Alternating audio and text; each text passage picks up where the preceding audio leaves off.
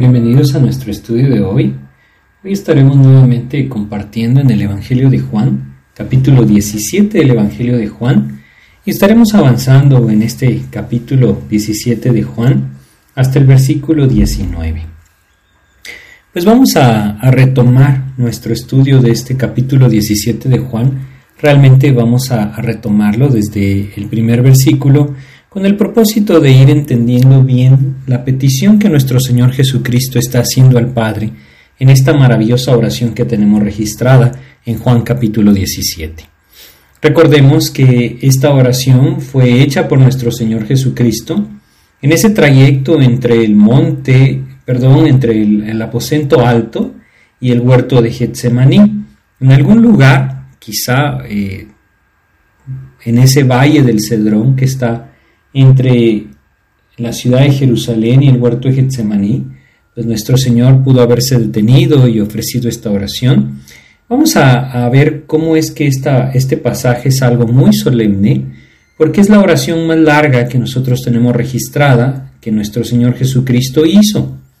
En otras ocasiones se nos narra algo, se nos dejó escrito algo de lo que él oró, pero realmente esta petición es muy especial, como lo hemos visto, porque es la petición que Él hace por, por sí mismo, por sus discípulos, por todos los creyentes, antes de partir, antes de subir a la cruz. Así es que vamos a pedirle a Dios que nos guíe y así vamos a empezar nuestro estudio haciendo una oración. Vamos a orar. Padre, te queremos agradecer la oportunidad que hoy nos das de compartir nuevamente tu palabra y queremos pedirte tu dirección. Queremos rogarte que seas tú quien a través de tu palabra nos guía, nos alienta, quien pone en nosotros ese anhelo genuino de, vivir para ti, Señor, a través de lo que tú mismo nos exhortas, Padre, en tu palabra. Guíanos, mi Dios, danos gracia para poder comprender y apropiar tu mensaje en el nombre de Jesús. Amén, Señor. Pues vamos entonces a Juan capítulo 17. Y este pasaje eh, iniciaba diciendo, estas cosas habló Jesús y levantando los ojos al cielo, dijo, Qué hermoso debió haber sido haber estado caminando al lado de nuestro Señor Jesucristo esa noche, aunque debió haber sido también muy doloroso, porque él mismo les había dicho, ellos ya habían sido advertidos, de que esa misma noche él les dejaría, que no podrían estar con él, que a donde él iba ellos no podían ir ahora, que le seguirían después. Y evidentemente esa separación que muchas veces es dolorosa en nuestras vidas, también debió haber sido doloroso para ellos. Pero nuestro Señor Jesucristo aprovecha este tiempo para clamar al Padre, para clamar al Padre en esta oración. Y básicamente en el estudio anterior, pues tomamos eh, algunos versículos, específicamente desde el versículo 4 hasta el 6, y lo vimos como una enseñanza acerca de los propósitos que Cristo anhela para nosotros en esta vida. Pero hoy vamos a retomar esta, este pasaje, esta oración, más bien uniéndola como, como un todo, ¿no? como una oración que nuestro Señor Jesucristo hace. Y para esto vamos a dividirla realmente en tres partes. Las primeras, la primera parte es desde el versículo 1 hasta el versículo 5, incluyendo parte del versículo 6, podemos verlo así. Es, lo que el Señor Jesucristo ora por el momento que Él está viviendo, e, es decir, por ese, e, ese tiempo tan especial que Él estaba viviendo, Él hace esta petición, podríamos decirlo así, es una petición por sí mismo, Luego vemos eh, desde el versículo 6 hasta el 19 la petición que él hace por sus discípulos. Claro que en muchas de estas cosas que él pide por sus discípulos nosotros también estamos incluidos, pero después desde el versículo 19 hasta el 26, entonces tenemos una oración que nuestro Señor Jesucristo hace específicamente por todos aquellos que un día habían de creer en Él. Y ahí estamos incluidos nosotros. Ahí están incluidos todos los creyentes que han vivido desde el tiempo que nuestro Señor Jesucristo envió al Espíritu, es decir, resucitó, subió al cielo y a través de su Espíritu formó su iglesia. Pues en ese tiempo, desde ese tiempo hasta ahora, el Señor oró por todos sus hijos y es algo realmente hermoso entender que Él tenía en mente nuestras vidas, porque es algo que debemos aprender a ver. Él tenía en mente nuestras vidas cuando estaba orando al Padre. Pero vamos a, retomar entonces desde el versículo 1, aunque ya vimos estos versículos, ya no nos vamos a detener tanto en ellos. Dice, estas cosas habló Jesús, y levantando los ojos al cielo dijo, Padre, la hora ha llegado. Bueno, es una clara referencia al momento en el que él se encontraba, es decir, la hora de su partida había llegado. Y es, algo, creo yo, muy significativo cuando entendemos en qué momento Él está haciendo esto. Yo quiero llamar su atención hacia, hacia un evento que estaba sucediendo atrás de nuestro Señor Jesucristo. Me refiero eh, eh, en la misma escena en donde Él está. Ellos están cruzando de la ciudad de Jerusalén hacia el Monte de los Olivos. Y en medio de esta ciudad pasaba ese torrente del Cedrón, era un pequeño río, en un valle que se llama también el Valle del Cedrón. Y durante ese tiempo se estaban sacrificando los corderos de la Pascua. La Pascua ya había iniciado y se estaban sacrificando los corderos. Ahora, eh, entendemos claramente que nuestro Señor Jesucristo murió bastantes horas después, porque bastantes horas después era el momento en que el cordero debía ser sacrificado. Pero ¿qué era lo que sucedía? Que durante ese tiempo había una gran cantidad de corderos que eran sacrificados. Algunos años después, aquel eh, famoso historiador Josefo nos cuenta que hubo un censo, hubo un censo para determinar cuántas personas llegaban y cuántos sacrificios se hacían. Y se nos dejó registrado que aproximadamente habían 250 mil sacrificios. Imagínense eso. Es decir, 250 mil corderos eran sacrificados. La gente llevaba el cordero para el sacrificio. Llegaban muchísimas personas y aproximadamente 250 mil corderos eran sacrificados. Es por eso que los sacerdotes debían hacer los sacrificios desde mucho tiempo antes. Ahora, ¿Por qué esto tiene que ver con la oración de Cristo o esta escena? Bueno, porque definitivamente Él es el Cordero Pascual, así es como lo hemos estudiado anteriormente, pero también Él está cruzando ese torrente del Cedrón y del templo, de donde se llevaban a cabo los sacrificios, toda la sangre, todo lo que corría, era lanzado a un lugar donde llegaba este torrente del Cedrón. Esto quiere decir que este torrente, este pequeño riachuelo, seguramente estaba teñido de rojo de la sangre del cordero o de los corderos. Y cuando nuestro Señor Jesucristo pasó por ahí, yo pienso que Él debió haber visto esto, sin duda. Sus discípulos también. Y entonces Él empieza a clamar. Y, creo que es mucho más significativo si lo, vemos así. Él sabe lo que va a suceder, él sabe a qué vino a dar su vida, eso nos ha enseñado antes. Y ahora que ve la sangre de los corderos derramados, que le representaban a él, él sabe que también va a derramar su sangre. Y a mí me gusta pensar que al ver esa sangre del cordero de la Pascua correr por el río del Cedrón, el Señor entonces dice, Padre, la hora ha llegado. Qué significativo que es, ¿no? Saber que esa noche le entregaría su vida por nosotros, saber que ese día Él derramaría su sangre por nosotros. Sigue diciendo en el versículo 1, glorifica a tu Hijo para que también tu Hijo te glorifique a ti. Lo que el Señor está pidiendo es ser glorificado, es decir, ser exaltado. Eso es lo que significa ser glorificado, ser exaltado para que también el Padre sea exaltado. Glorifica a tu Hijo para que también tu Hijo te glorifique a ti. Y obviamente está hablando de sí mismo. Y luego añade en el versículo 2, como le has dado potestad sobre toda carne, para que dé vida eterna a todos los que le diste. ¿Por qué es glorificado? Es glorificado porque da vida eterna. El regalo del Padre al Hijo es la vida de todos aquellos que han creído en Él. Es, algo hermoso. Nosotros somos de Cristo. Desde el momento que la persona pone su fe en Jesucristo, viene a ser de Cristo, porque el Padre lo entrega a Cristo. Y Él es glorificado precisamente por lo que dice el versículo 2, vida eterna, la vida eterna que Él abrió.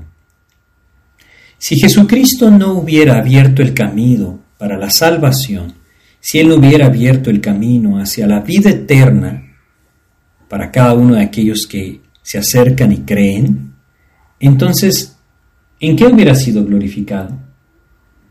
No existe gloria de los hombres que pueda compararse a la gloria que el Padre le dio al Hijo, porque nadie puede hacer nada por nosotros fuera de este mundo. Por mucho que una persona quiera hacer algo en favor de otro, todo lo que puede hacer tiene un límite, el límite de esta tierra, la muerte. Pero Cristo, Cristo hizo algo que va mucho más allá de este mundo y que permanece para la eternidad. Esa es la gloria que el Padre le dio. Él es el camino, Él es la verdad, Él es la vida y nadie viene al Padre si no es por Él. Así fue como Jesucristo fue exaltado. Y esto por supuesto le exalta al Padre, porque por amor Él dio la vida de su Hijo. Y si entendemos que por amor dio la vida de su Hijo, el Hijo es exaltado y el Padre es exaltado, glorificado, glorificado ante toda la creación.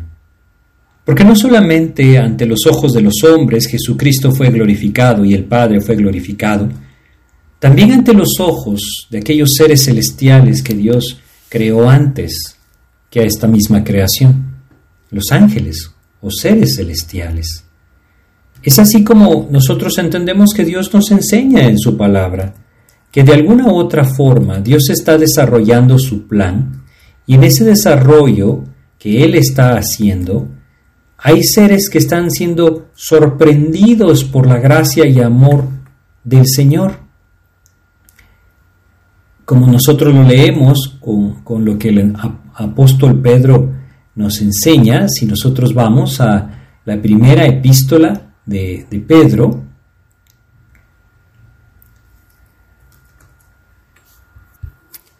Primera de Pedro, capítulo 1, en el versículo 12 leemos lo siguiente. A esto se les reveló que no para sí mismos, sino para nosotros, administraban las cosas que ahora os son anunciadas,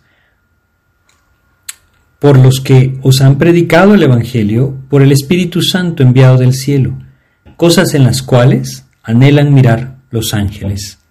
¿No es maravilloso que los ángeles anhelen ver esto? ¿No es maravilloso que Dios mismo nos haya dejado escrito en su palabra esto que estamos leyendo? Es por eso que Cristo es glorificado y el Padre es glorificado en Él, porque Él abrió el camino para el perdón de nuestros pecados y por lo tanto el regalo de la vida eterna a través de Jesucristo. Así es que el Señor Jesucristo está diciendo esto. Él está buscando al Padre en oración. Y en su oración Él está anhelando que el Padre sea exaltado, que Él mismo sea exaltado. La razón, la vida eterna. La vida eterna está siendo abierta para todo aquel que quiera venir a Él. Así es que si regresamos a Juan capítulo 17, versículo 3, tenemos acá entonces algo, algo hermoso también, lo vimos anteriormente, versículo 3, y esta es la vida eterna, que te conozcan a ti, el único Dios verdadero, y a Jesucristo, a quien has enviado. Hoy en día existen muchas religiones. religiones que de alguna u otra manera ponen la esperanza de los hombres o dirigen la esperanza de los hombres hacia aquello que pueden alcanzar. Pero Cristo no habla aquí de alcanzar algo. Aquí Él habla de que la vida eterna, aquel que tiene la vida eterna, no alcanza algo, sino más bien conoce a alguien. La vida eterna no se encuentra en hacer, se encuentra en conocer. Conocer a aquel que dio su vida en la cruz por nosotros, conocer a Cristo, conocer al único Dios verdadero, el Padre, conocer al Dios que hizo todas las cosas y que nos dejó en su palabra maravillosamente registrado todo su plan eterno para que nosotros podamos buscarle. Así es que la vida eterna no se trata de lo que el hombre puede hacer. La vida eterna se trata de lo que Cristo ya hizo por nosotros. De eso se trata la vida eterna, de lo que cada uno de nosotros encuentra en Cristo no de lo que nosotros podemos hacer para Él, sino de lo que Él ya hizo por nosotros y lo que en su gracia y en su misericordia Él nos puede dar a conocer. Así es que esta es la vida eterna. La vida eterna tiene que ver con Cristo, no con lo que el hombre pueda hacer. Tiene que ver con conocer a Cristo y conocer al Padre. Luego dice el versículo 4, estamos pasando eh, por estos versículos que ya habíamos estudiado antes, dice, yo te he glorificado en la tierra, he acabado la obra que me diste que hiciese. La razón por la que le había glorificado era porque todo lo que Cristo había hecho, todo lo que Cristo había dicho, todo lo que Cristo había vivido, glorificaba al Padre. Qué hermoso reconocer un propósito de nuestras vidas o para nuestras vidas ahí, que todo lo que hagamos, todo lo que participemos realmente le glorifique al Padre. Luego él dice, ha acabado la obra que me diste que hiciese. Fíjense qué, qué importante es meditar esto un poco, porque Cristo está diciendo, he acabado la obra que me diste que hiciese. Ante los ojos de los judíos, la obra de Cristo no estaba completa. La obra del Mesías ellos esperaban que incluyera mucho más que lo que Cristo hizo en su primera venida. Realmente no entendían qué era lo que Cristo había venido a hacer. Ellos tenían puestos sus ojos, tenían puesta su esperanza en el Mesías como aquel que les liberaría del yugo de los romanos. Y habían olvidado que había un yugo mucho más pesado del que primero debían ser liberados, el yugo de esclavitud que el pecado produce. Cristo dice, ha acabado la obra que me diste que hiciese, porque esa obra no era otra cosa más que aquello que de alguna u otra manera nosotros también debemos apropiar esa salvación extendida por gracia. A través de esto el Señor puede alentar nuestros corazones a saber también que en nuestras vidas hay una perspectiva distinta del mundo y de Cristo. ¿A qué me refiero? Muchas veces nosotros tenemos muchos anhelos de cosas que queremos alcanzar, de cosas que queremos lograr. Pero para Cristo hay cosas que son diferentes, muy diferentes. Si Dios puede llegar a conquistar nuestros corazones, lo podremos entender. Los planes de Dios son muy distintos a los nuestros, por supuesto que son superiores. Y muchas veces cuando nosotros nos enfocamos en lo que nosotros pensamos que es el plan de Dios para nuestras vidas, nos podemos desalentar. Y quisiera que regresáramos a ver lo que Cristo está diciendo. He acabado la obra que me diste que hiciese. Y no podría decir, Señor, ¿cómo que has acabado la obra? Si estos once hombres que te rodean no tienen ni siquiera claro que tú vas a resucitar. Si estos once hombres que le rodean durante pocas horas le abandonarán. Pero la obra de Dios será perfecta y era parte del plan perfecto de Dios para quebrantar los corazones de estos hombres y hacerles ver su necesidad de vivir por fe. Y lo mismo pasa en nuestras vidas. De tal manera que no debemos poner nuestros ojos en lo que nosotros pensamos que debemos hacer. Debemos poner nuestros ojos en lo que Cristo anhela que nosotros vivamos. Y si nosotros buscamos a Cristo, esa permanencia en Él que vimos allá en Juan capítulo 15, podemos descansar y confiar que su obra Él estará haciendo en nosotros por gracia. Así es que el Señor continúa Y dice el versículo 5, ahora pues Padre, glorifícame tú al lado tuyo con aquella gloria que tuve contigo antes que el mundo fuese. Este versículo es una muestra clara de su eternidad. Cristo estuvo ahí antes de la creación del mundo. Es algo que no solamente aquí se nos muestra, hay varios versículos en los cuales Dios claramente nos enseña esto, como los primeros versículos de Juan en el capítulo 1, versículos 1 y 2. Ahí podemos ver con claridad que Cristo es Dios. Él siempre ha estado ahí. Y lo que Él anhela es regresar, regresar a esa gloria celestial. Esto quizás se nos eh, facilita comprenderlo si nosotros pensamos en algún momento que hayamos tenido que estar lejos de casa. Y nos vamos quizá por un tiempo, dos meses, no sé cuánto tiempo hayan estado fuera de su casa o lejos de aquellos que aman y empiezan a sentir ese anhelo de regresar. Eso es lo que de alguna forma Cristo está diciendo acá. Él anhela regresar. Su anhelo es regresar. Su anhelo es que pueda estar nuevamente al lado del Padre y compartir esa gloria del Padre. Si nosotros pensamos por un momento en la gran diferencia que existe entre el lugar donde Él estaba al lugar a donde ahora está, entenderemos mucho mejor por qué anhela regresar al lado del Padre. Él estaba caminando entre seres pecadores, siendo un Dios santo. Él estaba viendo el resultado del pecado y la impiedad e iniquidad que éste daba lugar en el mundo. ¿Cómo no anhela regresar? a ese lugar perfecto de santidad. Es así como muchas veces Dios anhelaría que nuestro corazón también eh, percibiera esa necesidad de estar en el lugar donde el Padre un día nos tendrá.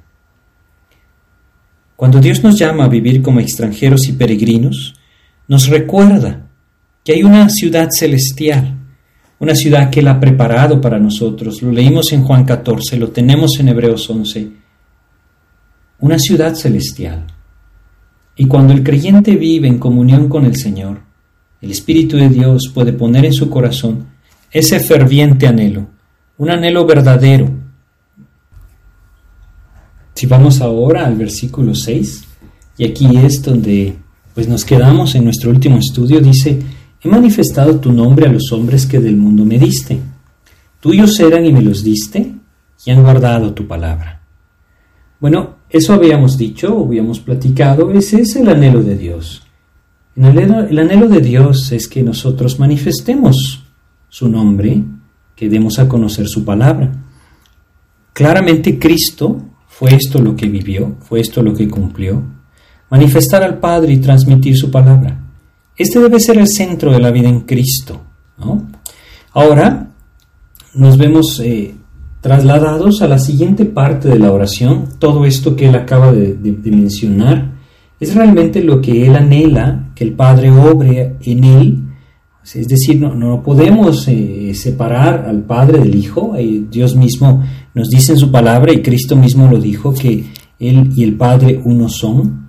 Pero es la manera en la que el Señor Jesucristo nos está enseñando esa dependencia del Padre, esa maravillosa dependencia del Padre. Y lo que él anhela es que nosotros aprendamos esa dependencia. Si vamos al siguiente versículo, versículo 7 dice, ahora han conocido que todas las cosas que me has dado proceden de ti. Bueno, aquí vemos que desde el versículo 6, cuando decía tuyos eran y me los diste y han guardado tu palabra, está hablando de sus discípulos. Y dice el versículo 7, han conocido que todas las cosas que me has dado proceden de ti. Bueno, nosotros tenemos que entender que, de alguna manera, estos hombres estaban entendiendo, como lo leímos en el, en el capítulo 16, versículos 29 y 30, ellos le dijeron, He aquí ahora hablas claramente y ninguna alegoría dices. Ahora entendemos que sabes todas las cosas y no necesitas que nadie te pregunte. Por esto creemos que has salido de Dios. Así es como nosotros entendemos. Ellos iban entendiendo y conforme Dios nos va mostrando, nosotros podemos ir entendiendo. Y si debemos el versículo 8, agrega, porque las palabras que me diste les he dado, y ellos las recibieron, y han conocido verdaderamente que salí de ti y han creído que tú me enviaste. Si nosotros vamos a Juan capítulo 5 de Juan y leemos acá el versículo 19, vamos a entender que este es realmente el centro de la fe de estos once hombres que están alrededor de Jesús y debe ser el centro de nuestra fe.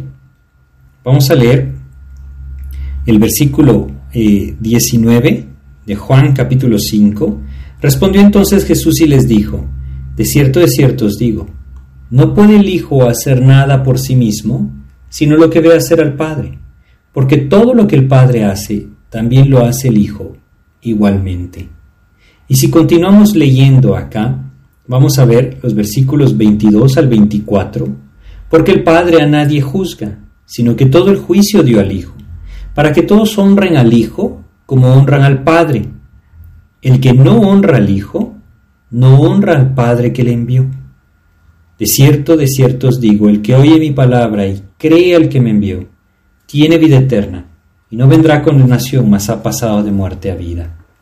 Esta enseñanza fue muy clara de parte de Cristo, y lo que leímos al final del versículo 24 es esencial. El que oye mi palabra y cree al que me envió, tiene vida eterna. Si regresamos a Juan capítulo 17, dice nuevamente, el versículo 7 y 8, ahora han conocido que todas las cosas que me has dado proceden de ti, porque las palabras que me diste les he dado, y ellos me recibieron, y han conocido verdaderamente que salí de ti, y han creído que tú me enviaste.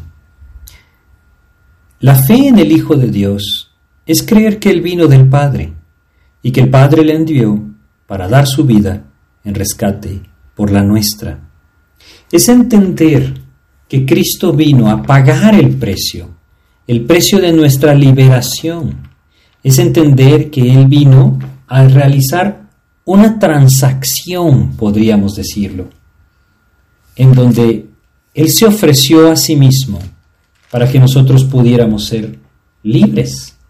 Es la figura hermosa que tenemos en el Antiguo Testamento del pariente redentor, aquel que paga el precio o paga el monto de la deuda para que su pariente, que está siendo redimido, pueda ser libre.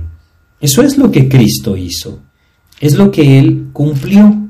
Y si nosotros recordamos algunos versículos, como por ejemplo 2 Corintios capítulo 5, 5 perdón, 2 Corintios 5 versículo 21, dice, al que no conoció pecado, por nosotros lo hizo pecado, para que nosotros fuésemos hechos justicia de Dios en él. Ahí se cumplió el juicio. Cargó nuestros pecados. Dios mismo puso nuestros pecados sobre sus hombros, para que nosotros pudiéramos ser hechos, dice, justicia de Dios en él. Por eso es que el Señor Jesucristo ha dicho antes, en esta oración que estamos leyendo en Juan 17, Él ha dicho antes, he acabado la obra que me diste que hiciese. Estos hombres estaban firmes en la fe en el sentido de que habían creído, como el Señor Jesús lo dice en el versículo 8, habían creído que Él venía del Padre, habían creído que el Padre le había enviado, habían conocido verdaderamente que Cristo venía del Padre. Y ahí es entonces donde la fe debe estar fundamentada. Entender que Él, Dios mismo, envió a su Hijo, su único Hijo, para que diera su vida en la cruz y pagara el precio de nuestra salvación. Esto nos tiene que llevar a entender también lo siguiente. Nos tiene que llevar a entender que nuestra vida no es nuestra, que nuestra vida le pertenece a Él, que a través de esta transacción nosotros venimos a ser sus siervos. Y no podemos pensar que somos libres para servirnos a nosotros, porque lo que Cristo hizo es hacernos libres para poder tener esa hermosa libertad de servirle a Él. Así es que nosotros debemos entenderlo de esta forma. Así como Primera de Pedro capítulo 1 versículos 18 y 19 nos dice, sabiendo que fuisteis rescatados de vuestra vana manera de vivir, la cual recibisteis de vuestros padres, no con cosas corruptibles como oro o plata, sino con la sangre preciosa de Cristo, como de un cordero sin mancha y sin contaminación. Fuimos rescatados por su sangre. Por lo tanto, debemos entender que nuestra vida es de Cristo. Eso leímos anteriormente, ¿se recuerdan? También en Juan capítulo 17. Todo aquel que cree en Él, Cristo le da vida eterna. El Padre lo toma y se lo da al Hijo. Nuestra vida es de Él. Somos ovejas de su prado. Esa es la idea. Así es que regresemos a Juan 17 y esto es lo que el Señor está diciendo. Versículo 9. Fíjense lo que Él ruega. Yo ruego por ellos. Qué hermoso que es esto, ¿no? Yo ruego por ellos. Aquí está Cristo mismo rogando por sus discípulos. Yo ruego por ellos. ¿Creen ustedes que este ruego es escuchado por el Padre? Por supuesto que lo es. Y luego añade, no ruego por el mundo, sino por los que me diste, porque tuyos son. A veces tenemos esa equivocación, o muchas personas tienen esa equivocación, de que el mundo también recibe esto, ¿no? Es decir, que Cristo también está rogando por todo el mundo. Pero aquí es muy claro, Él está rogando por sus hijos, por aquellos que son sus discípulos, por sus seguidores, está orando por sus ovejas. La gloria de Cristo son sus ovejas, y esa es la gloria del Padre, la salvación de las ovejas a través del Hijo. Por eso es que Él está rogando, ¿no? Y eso es lo que Él entonces se goza en hacer. Yo ruego por ellos. No ruega por el mundo, ruega por aquellos que le siguen a Él. Y luego dice el versículo 10, y todo lo mío es tuyo, porque dijo al final del 9, porque tuyos son, y todo lo mío es tuyo, y lo tuyo mío, y he sido glorificado en ellos. Nuevamente les dije, la gloria de Cristo son sus ovejas, nosotros. ¿No es algo maravilloso? No porque haya algo especial en nosotros, sino porque nos salvó. Y nuestra salvación le glorifica a Cristo, porque es una muestra clara de quién es Él. Su victoria se hace patente en nuestras vidas. Y esto hace que el Padre también sea glorificado. Es aquí en donde esto se vuelve quizá un poco más profundo, ¿no? ¿De quién somos? Somos del Padre, somos de Cristo, somos ovejas de Él. Y nadie nos puede arrebatar de su mano, según leímos en Juan capítulo 10. Nuestra vida está segura. Yo ruego por ellos. Saben, la fortaleza viene de Dios, no del mundo. Fíjense lo que dice el versículo 11. Ya no estoy en el mundo, mas estos están en el mundo, y yo voy a ti. Y luego añade, Padre Santo, a los que me has dado, guárdalos en tu nombre, para que sean uno, así como nosotros. Hay dos cosas que yo quiero hacerles notar acá. Esa fortaleza que ellos necesitaban, esta fortaleza que estos hombres necesitarían para ver a Cristo colgado, colgado de esa cruz, para ver a Cristo puesto en esa tumba. Esa fortaleza que ellos necesitaban para ese día en el que Cristo ya no estaba.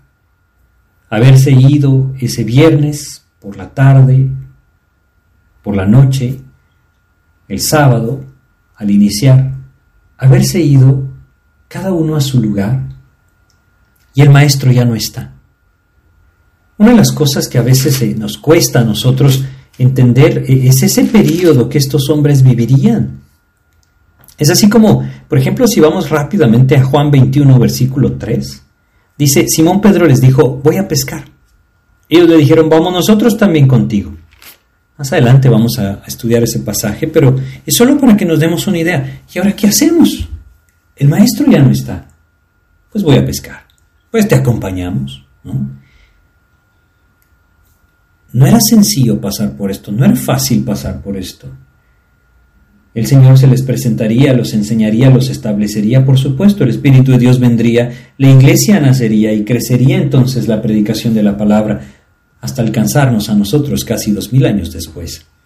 La obra de Cristo estaba completa, pero era necesario que el Padre guardara la vida de estos hombres, que el Padre protegiera sus corazones, protegiera sus mentes, que los guardara de sí mismos.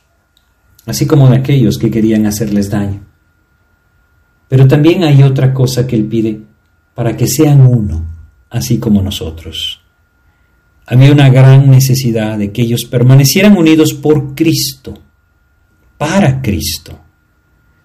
Se corría el peligro de que por ahí se fuera Pedro y quizá viajara a un país lejano y estableciera su iglesia. Y Juan se fuera a otro país lejano y estableciera su iglesia, y lo mismo hiciera Jacobo y cada uno de los discípulos. Y entonces no existiría una iglesia, sino muchas. No nos confundamos, lo que hoy tenemos es muchas corrientes distintas, pero la iglesia de Cristo es una sola. Y está compuesta por aquellos que genuinamente han puesto su fe en Jesucristo. El anhelo del Señor es que estos hombres permanecieran unidos como uno. Y aquí nuevamente debemos reconocer que la unidad no la podemos hacer nosotros, la hace el Espíritu. Lo que nosotros debemos observar es que Él anhela que seamos uno. El mundo busca separar a los hijos de Dios. Busca poner diferencias entre ellos a través de cosas que de alguna u otra forma no están definidas en la palabra. Hay algo mucho mayor a esto, y es que somos siervos del mismo Señor. No podemos perder esto de vista. No podemos de alguna u otra manera obviar que Dios nos llama a vivir dirigidos por el mismo Espíritu. Es algo que solo Dios puede hacer una realidad en nosotros, pero que es una gran necesidad hoy en la vida del creyente. Por supuesto que también debemos observar algo. No todo el que le llama Señor, Señor es realmente hijo de Dios, como el Señor Jesucristo enseñó allá en Mateo capítulo 7. No todo el que me llama Señor, Señor entrará en el reino de los cielos. Dios nos llama a discernir, a discernir a través de su palabra, y es aquellos que Dios nos permite conocer, que realmente están en Cristo, con los que Dios nos llama a ser uno. Es solamente que debemos ser cuidadosos porque vivimos en el tiempo de apostasía. Pero el Señor anhela que sus hijos sean uno. Y esto es lo que Él está pidiendo. Él dice, yo ya no estoy en el mundo, Ahora tú los debes guardar, Padre. Y es lo que el Señor anhela con nosotros también. El siguiente versículo dice, el versículo 12, cuando estaba con ellos en el mundo yo los guardaba en tu nombre. A los que me diste yo los guardé, y ninguno de ellos se perdió, sino el hijo de perdición, para que la escritura se cumpliese. Por supuesto está haciendo referencia a Judas, él fue el que se perdió, pero ninguno de los otros se perdió. Dios los guardó, Cristo mismo los guardó, Él estaba en la tierra y los guardó. Ahora Él sigue guardando nuestras vidas. Por eso es que debemos entender que esa fortaleza viene de Dios, no del mundo. El poder ser guardados viene de Dios, no de nosotros. Y es a Él a quien debemos acudir, es a Él a quien debemos clamar. Hoy necesitamos nosotros aprender de nuestro Señor Jesucristo. Él está dedicando este tiempo a orar. Uno podría decir, ¿cómo orar en una situación en la que se encuentra? Está a pocos, pocas horas de ser crucificado.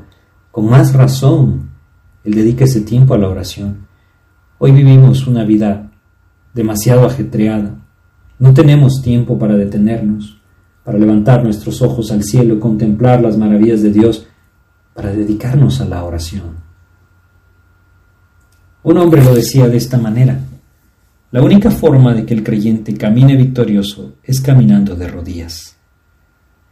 Nosotros debemos apropiar esto porque hay una gran necesidad hoy en nuestras vidas de orar, de clamar al Señor, de buscar su rostro, de poder meditar verdaderamente en su palabra y deleitarnos en lo que el Señor anhela. Escuchar nuestra voz. Si nosotros vamos al Salmo 18, es un salmo muy hermoso. El Salmo 18, solo vamos a leer el versículo 6.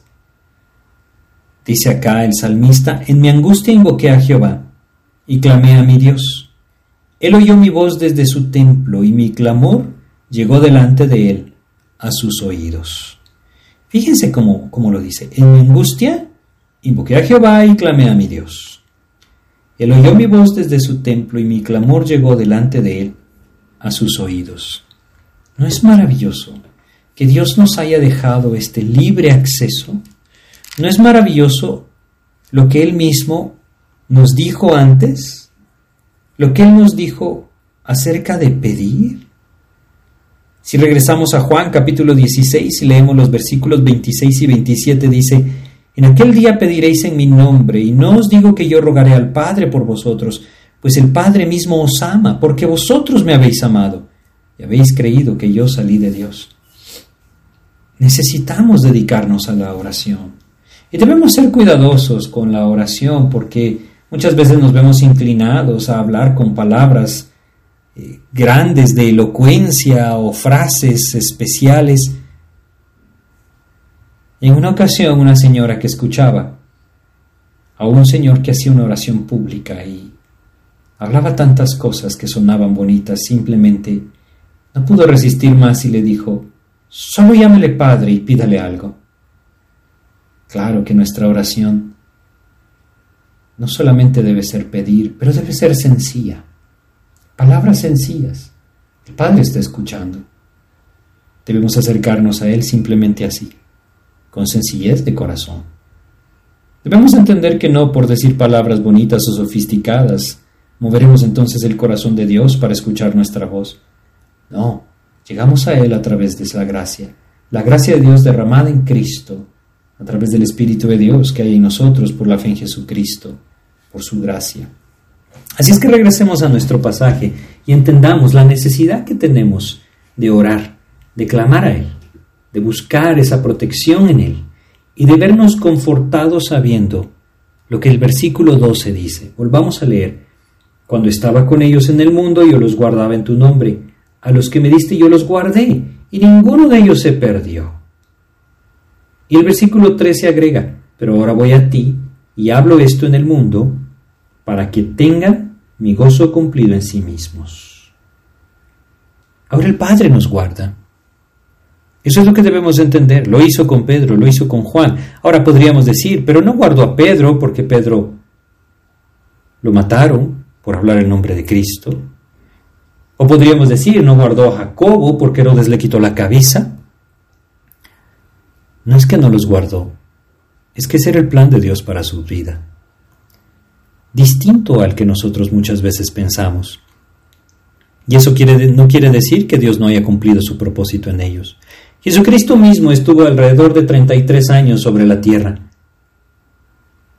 Quizá podríamos decir, le cortaron su vida muy rápido. Ese fue el tiempo que Él determinó para cumplir su obra y la cumplió. Debemos confiar en la soberanía perfecta del Señor. Él está al control. Versículo 13, nuevamente, volvamos a leer el versículo 13. Dice, pero ahora voy a ti y hablo esto en el mundo para que tengan mi gozo cumplido en sí mismos. Bueno, la, idea es entenderlo, ¿no? No estamos a nuestra suerte, no es nuestra capacidad la que nos guarda, no son las buenas decisiones las que nos mantienen cerca de Él, es el cuidado del buen pastor. Ese buen pastor que dio su vida por nosotros y que sigue dando su vida por nosotros. Es lo que nosotros entendemos cuando recordamos el Salmo 23, por ejemplo.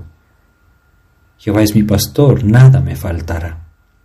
El gozo de saber que el Señor lo ha hecho todo es lo que se produce en nuestro corazón, gozo. Eso es lo que Él anhela que nosotros percibamos, gozo de saber que Él está al control, que Él es el que nos guarda, que Él es el que nos puede sostener. En el versículo 14 y 15 leemos, Yo les he dado tu palabra y el mundo los aborreció, porque no son del mundo, como tampoco yo soy del mundo. No ruego que los quites del mundo, sino que los guardes del mal. A veces escuchamos acerca de personas que buscan aislarse. El propósito de Dios nunca fue la reclusión, la vida en Cristo no mejora si nosotros nos encerramos en un monasterio o nos vamos a vivir lejos en una montaña donde no tengamos contacto con nadie. Esa no es la voluntad de Dios. Dios anhela que el mundo vea la sal de la tierra, que nosotros podamos ser como esa luz que se pone en alto para que Cristo brille.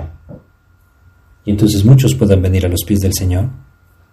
No se trata de aislarnos, se trata más bien de que nuestros corazones estén gobernados por el Señor, protegidos por el Señor. Es por eso que dice, no ruego que los quites del mundo, sino que los guardes del mal. Santidad, podríamos decir. Un corazón apartado del mundo, pero con un propósito específico, separado para Dios. No habla de manera física, una separación física. Seguimos en el mundo, pero el Señor puede guardarnos del mal. Si nuestro corazón se llena de Cristo, Él guardará nuestras vidas.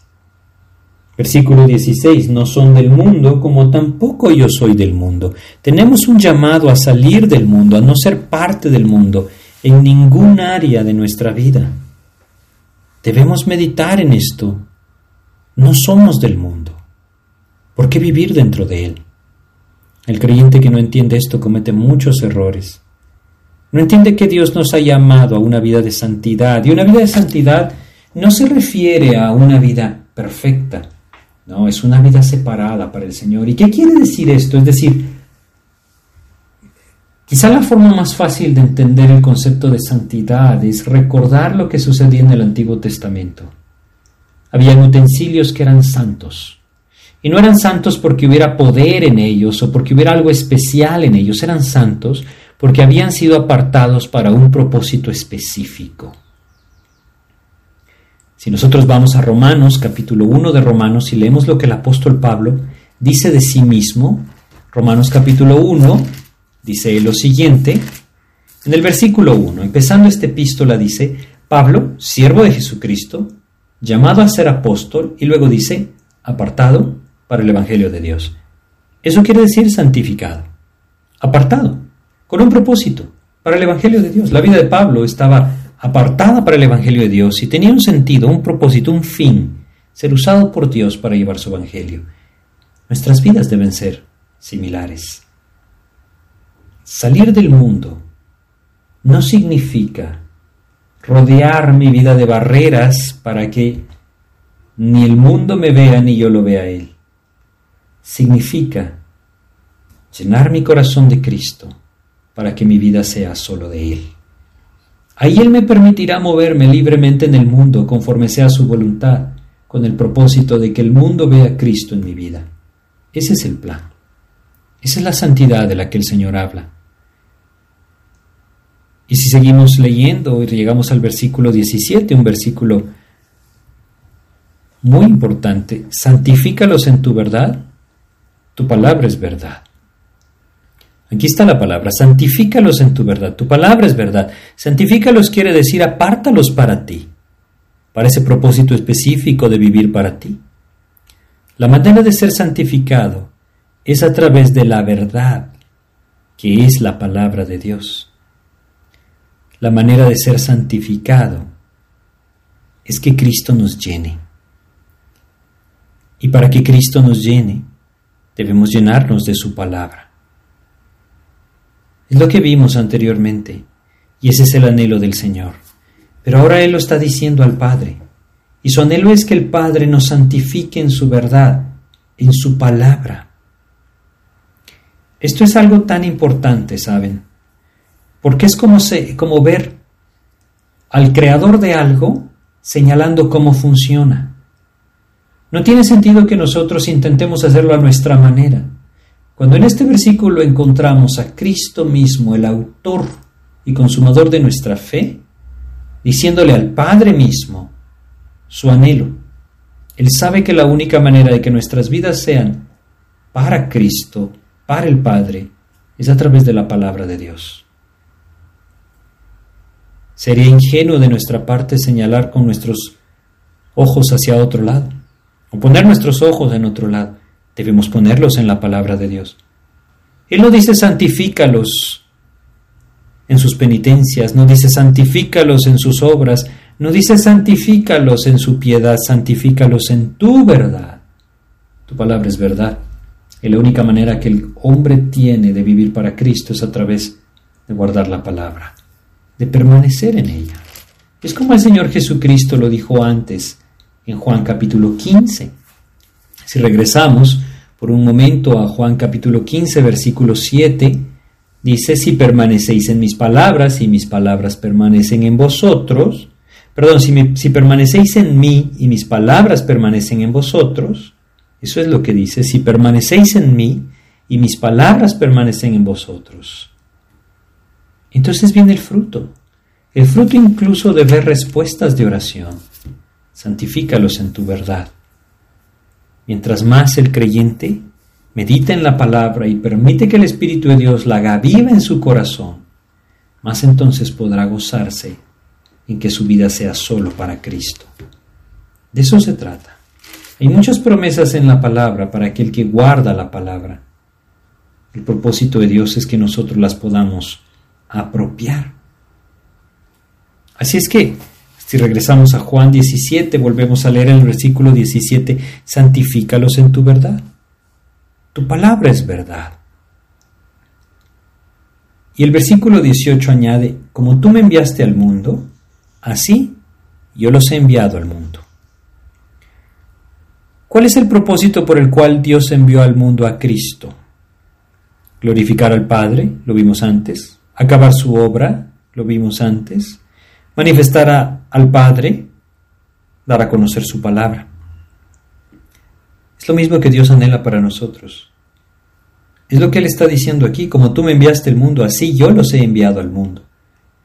Pero Cristo tenía un propósito claro, hacer la voluntad del Padre. Su vida definitivamente era santa para Dios, apartada para Dios.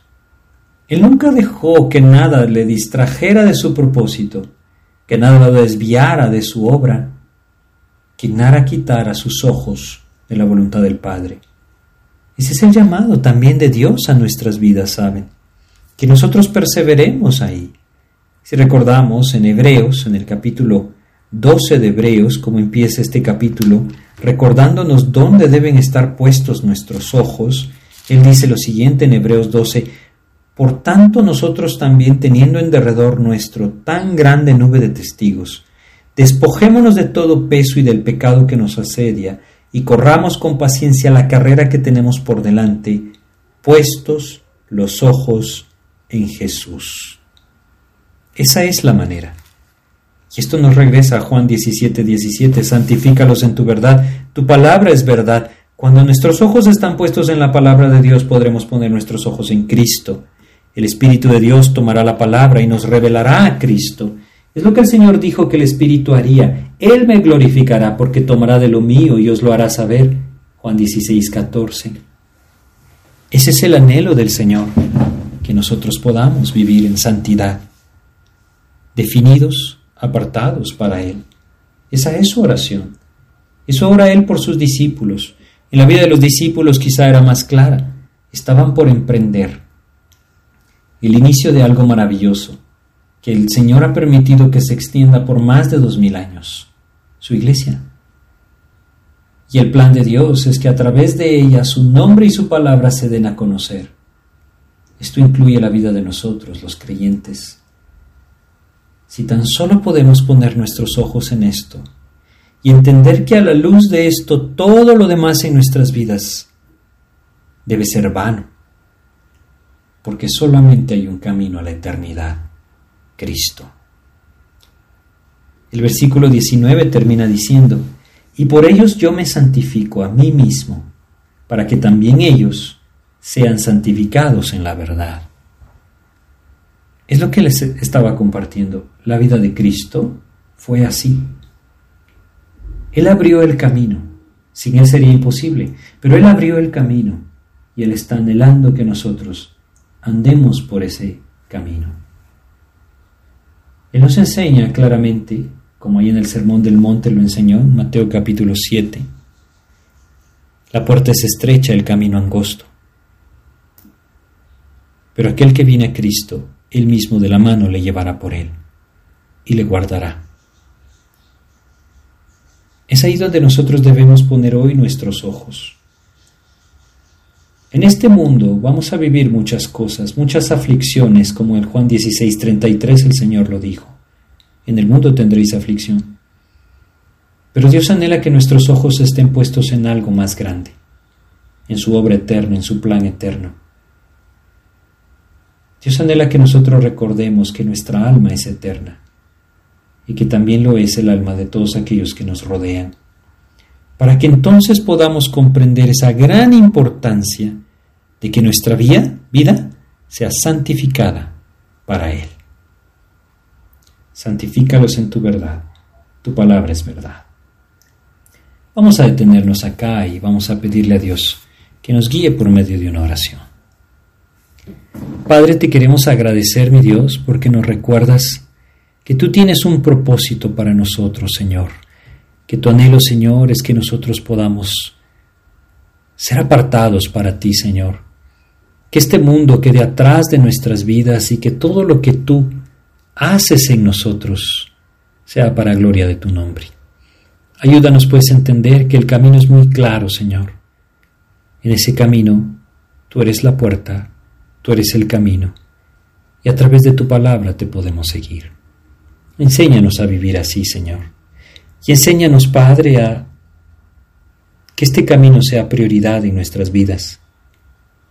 Enséñanos a meditar, Señor bendito, en este clamor que tú hiciste al Padre en todo este capítulo, Señor, para que nuestras vidas realmente puedan ubicarse en lo que sí es importante, la eternidad, Señor. Ayúdanos, enséñanos, guíanos, y sea la situación que hoy estamos viviendo. Te agradecemos porque entendemos que estás buscando nuestro corazón. Ayúdanos a vivir en santidad. Te lo pedimos y te agradecemos en el nombre de Jesús. Amén, Señor. Muchas gracias por su atención. Que Dios les bendiga.